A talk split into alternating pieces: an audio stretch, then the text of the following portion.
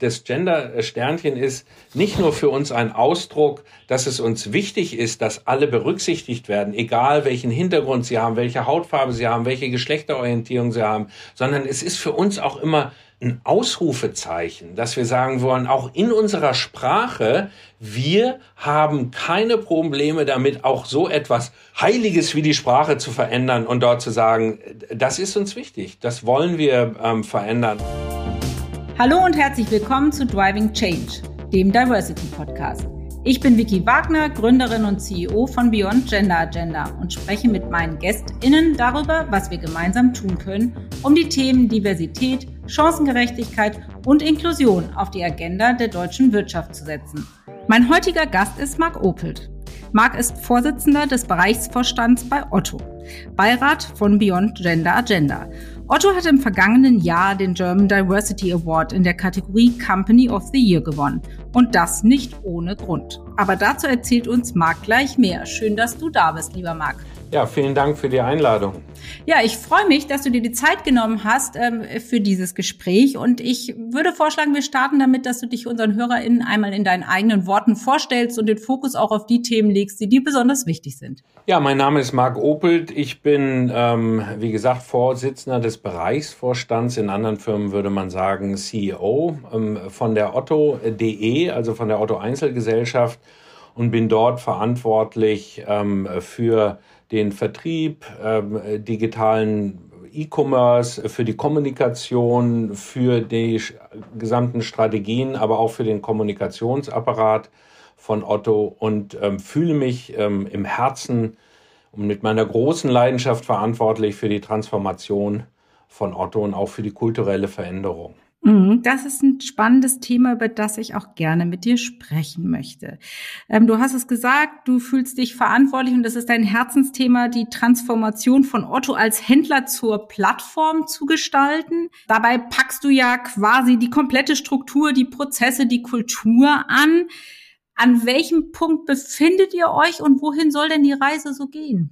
Ja, also erstmal ganz grundsätzlich äh, zur Erinnerung, wir versuchen von einem E-Commerce-Händler, zu dem wir uns auch erst einmal irgendwann entwickeln mussten, äh, zu einer hybriden Plattform. Und eine hybride Plattform heißt, dass wir unser eigenes Händlergeschäft auf dieser Plattform betreiben, ähm, einen Marktplatz äh, gebaut haben und auch schon skaliert haben, auf dem andere Händler und Anbieter ihr Geschäft betreiben können. Und die dritte Säule, die dazugehört, ist unser Werbegeschäft, unsere Advertising Services wo eben auch dritte Partner Werbung in unserem Ökosystem machen können. Und ähm, ich glaube, man kann schon mit Fug und Recht sagen, dass das ähm, die größte Transformation und der größte Umbruch in der gesamten Historie von, von Otto ist, auch in der Otto Group. Und ich bin mir auch nicht sicher, ob man so viele Beispiele in Deutschland oder in Europa finden würden, weil tatsächlich diese Veränderung, diese Transformation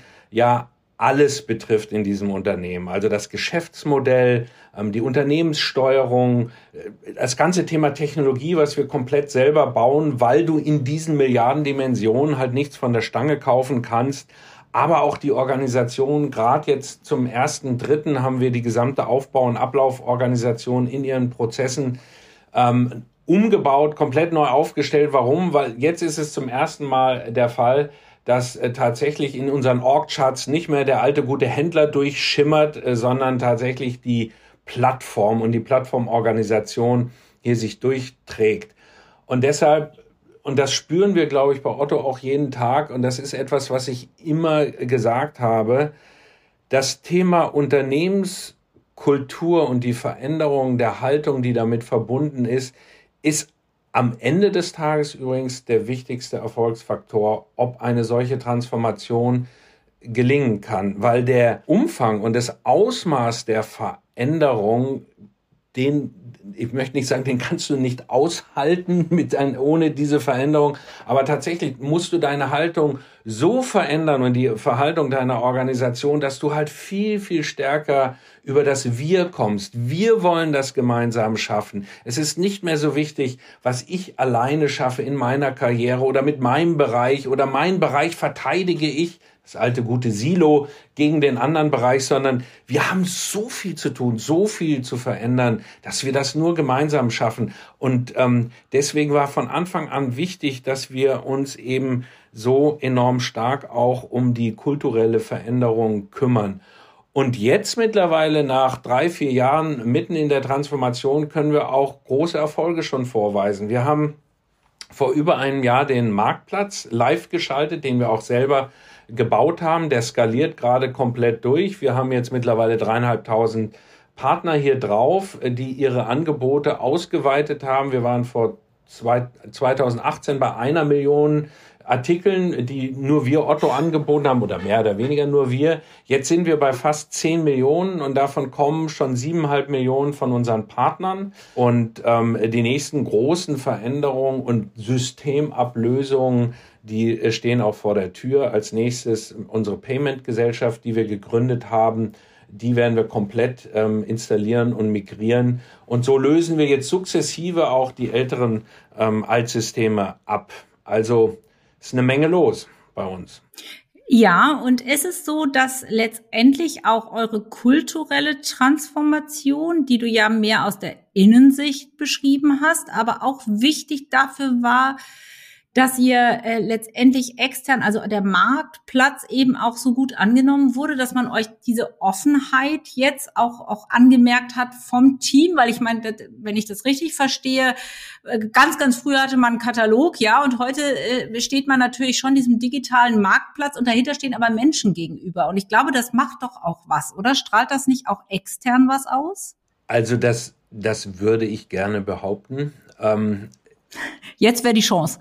Jetzt, ähm, das, ich, ich glaube, wir waren immer ähm, äh, vor allen Dingen für die auch Lieferanten und Partner, die wir schon immer hatten, ein sehr verlässlicher und guter Partner und auch ein sympathischer äh, Partner und ein sehr offener und toleranter. Wahrheit ist natürlich, dass da ein großer Wunsch ist nach einer Alternative, nach einem alternativen Marktplatz zu jemandem anderen Großen, der in diesem Geschäftsfeld ähm, ähm, agiert. Also das, äh, das ist sicherlich, ähm, das ist sicherlich mit der Haupttreiber. In der Veränderung selber, vor allen Dingen innen, spielt das ganze äh, Thema auch Haltung, kulturelle Veränderung eine viel größere Rolle, weil Toleranz, ein diverses Team zu haben, was immer wieder auch unterschiedliche Perspektiven mit einbringt, öffnet immer sofort den Raum der Möglichkeiten. Also insofern äh, ist da nochmal betont, das Thema kulturelle Veränderung ist ein riesiger Treiber. Was unsere Partner natürlich von Tag eins uns abnehmen, ist das Thema Fairness weil das Thema Fairness, wie wir miteinander umgehen wollen und hier auch wieder ähm, Offenheit, Toleranz, das bezieht sich eben nicht nur auf unsere MitarbeiterInnen, sondern tatsächlich auch ähm, auf unsere PartnerInnen da draußen. Mhm. Ähm, und du hast mir das Stichwort gerade geliefert. Ähm, kultureller Transformationsprozess. Inwiefern spielen Diversität, Chancengerechtigkeit und Inklusion damit rein? Und das ist natürlich die spannende Frage, wie divers seid denn ihr in der Führung aktuell aufgestellt bei Otto? Aber fang mal mit eins an. Spielen die drei Themen dieser Dreiklang Diversität, Chancengerechtigkeit und Inklusion eine Rolle im Transformationsprozess? Und wenn ja, welche? Ja, also absolut. Ich habe es eben, ich habe es eben schon äh, schon angedeutet. Es ist einfach, du kannst ein ganz anderes Klima schaffen, ein, eine ganz andere Offenheit und du kriegst auch so viel mehr dafür. Du, du, diverse, eine diverse Aufstellung, was ich gesagt habe, mit den unterschiedlichen Perspektiven und vor allen Dingen auch der tolerante Umgang miteinander. Ich bin daran interessiert, was deine Perspektive auf das Thema ist. Ähm, und das ist genau das, was wir brauchen, weil ich schon gesagt habe, dieses Ausmaß der Veränderung ist eben enorm. Und da haben wir einfach festgestellt, dass diese Themen uns da wirklich extrem unterstützen in unserem Transformationsvorhaben. In unserer Geschäftsführung, also im Bereichsvorstand, da agieren ja äh, neben mir noch ähm, Bodo Kipper, der für die gesamte Einkaufs- und Plattform, also in dem Fall die Marktplatzorganisation verantwortlich ist, äh, Dr. Müller-Wünsch oder wie wir ihn alle gern und er sich selber nennen, Müvi, der für den äh, großen äh, Technologieteil auch verantwortlich zeichnet und, ähm, und Kati Röver, die, ähm, die uns jeden Tag beweist, wie unglaublich kraftvoll und wichtig ähm, ihr Einfluss auf unser Unternehmensgeschehen und vor allen Dingen auch der Veränderung ähm, ähm, wichtig ist. Wir hätten gern noch mehr davon. Na, das ist doch eine schöne Aussage, die lassen wir gerne so stehen. Also noch mehr Diversität auch im Vorstand, aber bereits die ersten Schritte vollzogen. Und was man auch wahrnimmt, wenn man äh, mit euch von außen in Kontakt tritt, sei es über Social Media Netzwerke oder, oder andere Zugänge, dass ihr bei Otto zahlreiche interne Netzwerke habt, ähm, die für verschiedene Diversity-Dimensionen stehen und diese auch leben. Kannst du uns da so ein bisschen Hintergrund geben, wie diese Netzwerke denn entstanden sind und wie sie so angenommen werden? Und, und das finde ich immer eine interessante Frage, wir wollen ja nicht in Schubladen denken, ob diese Dimensionen sich auch miteinander vernetzen. Ja, wir haben, wir bilden eigentlich nicht alle, aber einen großen Teil der Dimension von äh, Diversity ab. Also wir haben unser queeres Netzwerk More, wir haben unser Female Netzwerk, also Plan F heißt das. Wir haben das Netzwerk Experience. Da müsste ich eigentlich auch dabei sein. Das ist für die, für die erfahrenen KollegInnen über 50 und auch unser, unser Väternetzwerk und unser Anti-Racism-Netzwerk. Also viele Themen, die genau zu diesem Spektrum gehören. Ähm, das sind Netzwerke, die sich auf Eigeninitiative gestützt haben. Die bilden sich, ähm, also die, die, die seeden wir bestenfalls aber die sind alle aus der Initiative von MitarbeiterInnen entstanden. Und dann setzen wir uns damit gerne auseinander und dann fanden wir die auch, dann unterstützen wir die. Und unser mh, hm, großer Anspruch ist schon auch, dass die sich auch untereinander vernetzen. Und das tun sie auch. In unterschiedlicher ähm, Intensität sicherlich. Ähm, aber ähm, es ist tatsächlich so, dass die sich untereinander ähm, ähm, auch vernetzen und unterstützen und auch von voneinander ähm, tatsächlich lernen. Ähm, vielleicht ein paar Beispiele auch. Unsere, die, wie du ja auch schon sagtest, die, die sind ja auch ähm, recht lebensnah. Also die haben schon, die setzen sich auch selber ähm, äh, Aufgaben in dem ganzen Thema ähm, ähm, Engagement für neue MitarbeiterInnen. Wir wissen alle, dass äh, gerade die technischen Bereiche da einen enormen Bedarf haben. Und gerade an der Stelle ist äh, das Thema Mann, Frau, Frau, Mann ein, ein nicht ganz einfaches.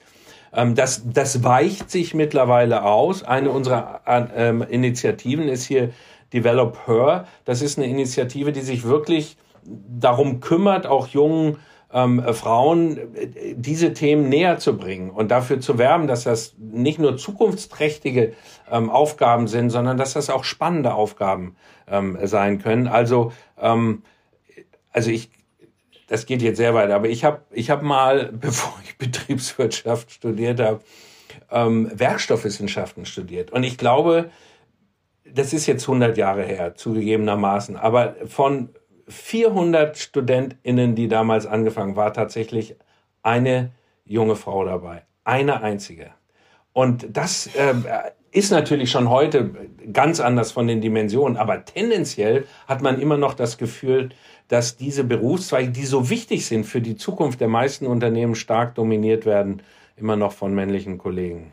Ja gut, das sieht man ja auch an den Studierendenzahlen in den MINT-Bereichen, die immer noch ähm, überhaupt nicht paritätisch sind und wo sich dringend was tun muss. Ähm, was vielleicht, und das lasse ich jetzt als rhetorische Frage mal stehen, auch an tradierten Rollenbildern liegen mag. Ähm, aber du hast mir gerade ein anderes äh, spannendes Stichwort gegeben, nämlich ähm, die Arbeitsmarktsituation auch und den Bedarf letztendlich an ähm, potenziellen Kandidatinnen für Unternehmen. Der Arbeitsmarkt ist angespannt und aus dem aktuellen Führungskräftemangel wird in naher Zukunft ein existenzieller Arbeitskräftemangel werden. Das heißt, wir sprechen nicht nur über Fachkräfte, die fehlen, sondern allgemein fehlt Arbeitskraft. Wie stellt ihr euch diesbezüglich auf? Und ich habe ähm, bei euch äh, sozusagen in, im, im Dialog und in der Kommunikation die Initiative Future Work gefunden. Was hat die denn damit zu tun? Erzähl mal. Also dieses ganze Thema ist natürlich sehr äh, vielschichtig und am besten ist es, man orientiert sich an dieser jüngeren Generation, die ja aus denen wir ja auch äh, rekrutieren wollen und was denen auch wichtig ist. Und das ist in den meisten Fällen etwas ganz anderes ähm, als das, was vielleicht älteren Kolleginnen, das ist jetzt sehr pauschal, das gebe ich zu, wichtig ist. Aber hier gibt es mittlerweile ganz andere Erwartungen an ein Unternehmen und das äh, fängt beim bei der Offenheit, bei dem Thema Diversity, da, da wird gezielt nachgefragt, auch in den Bewerbungsgesprächen. Und ich finde das gut, das ist genau richtig.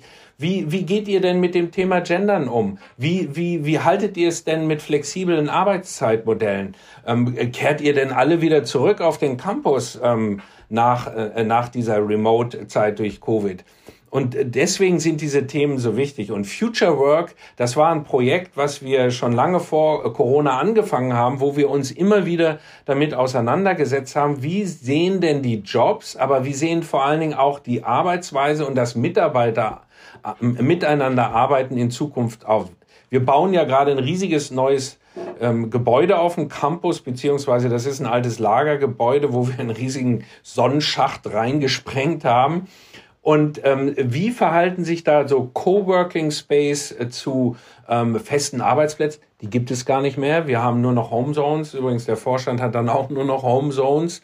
Ähm, und da findet natürlich jetzt auch das ganze Thema, was wir gelernt haben in, dem, in dieser Remote-Arbeitssituation, ähm, findet schon Einklang. Also wir werden nicht zu einer Fünf-Tages-Campus-Woche zurückkommen, sondern ähm, kannst mich jetzt fragen, ob es zwei oder drei Tage sind. Ähm, aber auch das überlassen wir nicht vollständig den Teams. Ich sage mal, was wir nicht überlassen. Ähm, aber die müssen sich erst einmal in ihren Prozessen selber organisieren. Wir nennen das Collaboration Sprints. Wie wollt ihr denn äh, jetzt in Zukunft damit Präsenz und Nicht-Präsenz umgehen? Und das kannst du nicht alleine entscheiden, sondern da musst du auch mit deinen Kollegen äh, das äh, koordinieren. Und das kann für die Teile des Geschäftsmodells, für die du verantwortlich bist, anders sein als ähm, für andere. Was wir sicherlich nach wie vor unbedingt wollen, ist, dass unser Herz immer noch der Campus ist, die DNA. Das ganze Thema, über was wir sprechen, Haltung, miteinander umgehen, das spürst du halt ganz anders, wenn du zusammen in einem Raum bist. Und natürlich kann man, kann man das sehr, ähm, wie soll ich sagen, sehr kopflastig aufschreiben, was sind die Vor- und Nachteile von, von Remote-Arbeiten und da kommt dann natürlich sowas raus wie Standard-Meetings, das kannst du gut remote machen und alles, was persönlich ist, ähm, das ist alles ähm, im Face-to-Face. -face.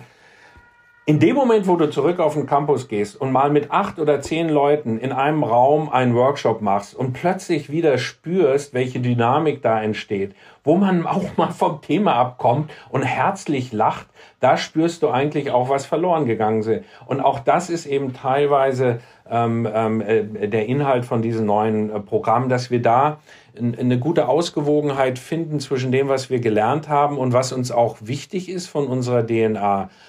Und zu Future Work gehört natürlich gehören auch entsprechende ähm, ähm, Arbeitsplatzmodelle dazu, die Ausstattung mit äh, Technologie. Das haben wir zum Glück schon weit vor Corona gemacht. Unsere MitarbeiterInnen mit mit ähm, mit Smartphones und auch Laptops ausgestattet, dass sie eigentlich von überall arbeiten können. Ja, und du sprichst da ein wichtiges Thema an, worum, glaube ich, gerade viele Unternehmen in der ja, man, man ist geneigt nach Pandemiephase, was gar keinen Sinn macht, weil die Inzidenz gerade so hoch ist, aber in dieser Phase der Rückkehr in die Büros ähm, ringen um das Modell, äh, wie viel remote, wie viel vor Ort und ähm, ich teile da eure, deine Ansicht, ähm, dass tatsächlich der persönliche Kontakt noch einen unmessbaren Wert darstellt und äh, der muss erhalten bleiben, in welcher Struktur es auch immer sinnvoll sein mag. Gerne würde ich mit dir auch noch darüber sprechen. Ihr seid ja mehrfach ausgezeichnet äh, für diverse Themen, unter anderem auch mit dem German Diversity Award als Company of the Year. Ähm, da geht es um Diversität, äh, Chancengerechtigkeit und Inklusion.